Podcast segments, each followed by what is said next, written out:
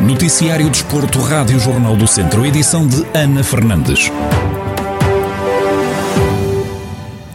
Começamos no ciclismo. Tiago Clamote do Vascoenha BTT Vozela subiu ao pódio na Andaluzia Bike Race, prova que decorreu em Espanha. O atleta fez dupla com Tiago Santos e conseguiram terminar em terceiro no escalão de Masters 40. No balanço à prova, Tiago Clamote conta as principais dificuldades que tiveram ao longo dos seis dias. O Andaluzia Bike Race geralmente é noutra altura, que costuma ser em fevereiro, e é uma prova muito concorrida porque é basicamente antecipa o Cape Epic, será a maior prova em termos mundiais em BTT. Parámos com um alto nível de competição, quer eh, pronto, em termos eh, internacionais, em termos mundiais, havia lá atletas de do, do, que há de melhor no mundo, também espanhóis, que são, eh, na Espanha é cinco, a Espanha é cinco vezes maior que Portugal, logo terá maior probabilidade de ter maior atletas, ou pelo menos melhores e em maior número. E assim aconteceu. Pronto, foi uma prova muito concorrida, com um nível muito, muito, muito elevado. É uma prova que às vezes já há muitos atletas que não gostam de lá porque é extremamente dura em termos de, do chão, é, tem muita pedra, tem trilhos muito técnicos. Tivemos a sorte de não chover, porque geralmente o Andaluzia é uma prova como é em fevereiro que geralmente chove e às vezes as etapas são encurtadas pela chuva, neste caso foram encurtadas pelo calor. Algumas foram antecipadas uma hora para irmos mais pela fresca.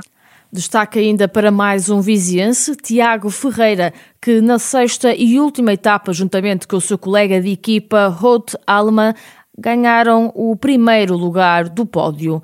Os dois atletas terminaram a etapa em 1 hora 59 minutos e 47 segundos. Tiago Ferreira conta que tinha o objetivo de lutar pelo pódio, mas a sorte só apareceu na última etapa.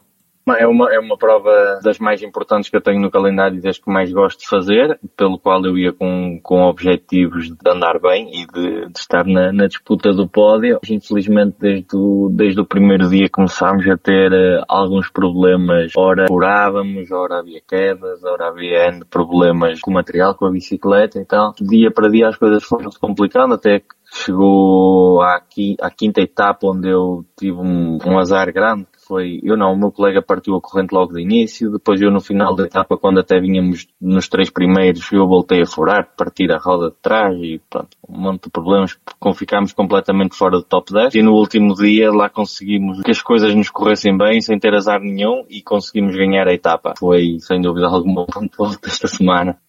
Palavras do ciclista natural de Viseu, Tiago Ferreira, no rescaldo à prova que decorreu em Espanha, o Andaluzia Bike Race.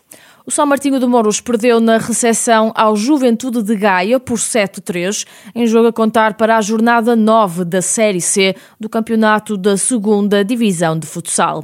No rescaldo à partida, Pedro Carvalho, treinador adjunto do São Martinho de Mouros, sublinha que a derrota foi o resultado mais justo.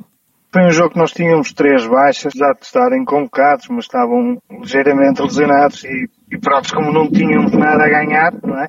nomeadamente posições, optámos por não nos colocar esses jogadores que são importantes e portanto o jogo ficou assim um bocado limitado, só tínhamos um suplente a rodar e a primeira parte foi um bocado competitiva, a segunda parte nem por isso. Fisicamente fomos um bocado abaixo e pronto, e acabámos por perder o jogo e bem, neste caso.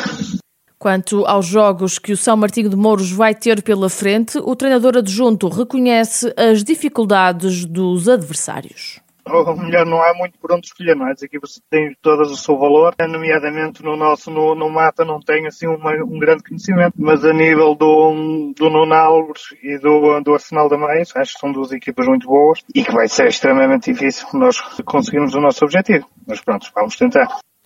O São Martinho de Mouros parte para a fase do apuramento de campeão e pela frente vão ter três adversários na luta pela subida de divisão.